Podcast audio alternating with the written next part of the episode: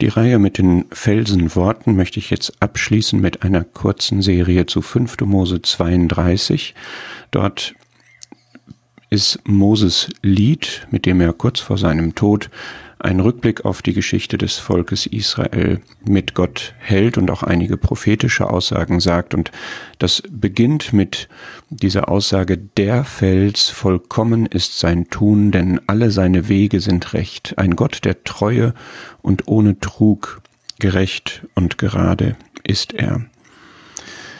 Das Lied Moses, das von Gott diktiert wurde, und indem er die Erfahrungen des Volkes Israel mit Gott und auch prophetische Aussagen über die Zukunft verarbeitet, hat ein Bibelkommentator als eine der, einen der wichtigsten und umfassendsten Abschnitte der Bibel bezeichnet, weil da dargelegt wird, dass Gott derselbe ist und zwar bei allem Versagen des Gläubigen. Und ich glaube, das ist einfach eine Aussage, die jeder von uns auch immer wieder eigentlich täglich nötig hat.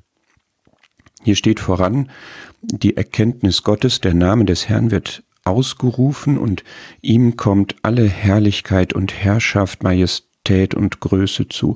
Vers 3 heißt es, gebt Majestät unserem Gott. Und das ist die angemessene Haltung ihm gegenüber dem Felsen. Und dann listet der nächste Vers fundamentale und herrliche Eigenschaften dieses Felsen auf. Im Kern sind das zwei Dinge seine Vollkommenheit und seine Treue. Und ich will mich jetzt hier mal konzentrieren auf seine Vollkommenheit. Der Fels vollkommen ist sein Tun. Alle seine Wege sind recht. Das Wort vollkommen heißt ganz oder vollständig oder auch tadellos.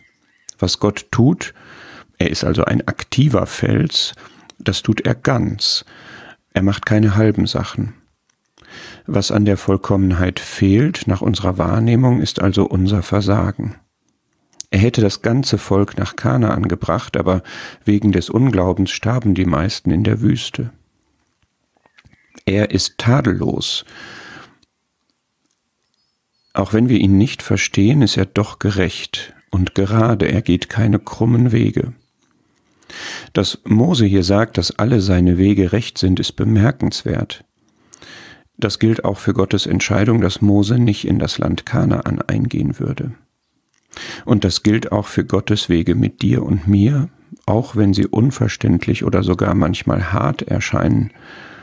Alle seine Wege sind recht. Der Fels vollkommen ist sein Tun.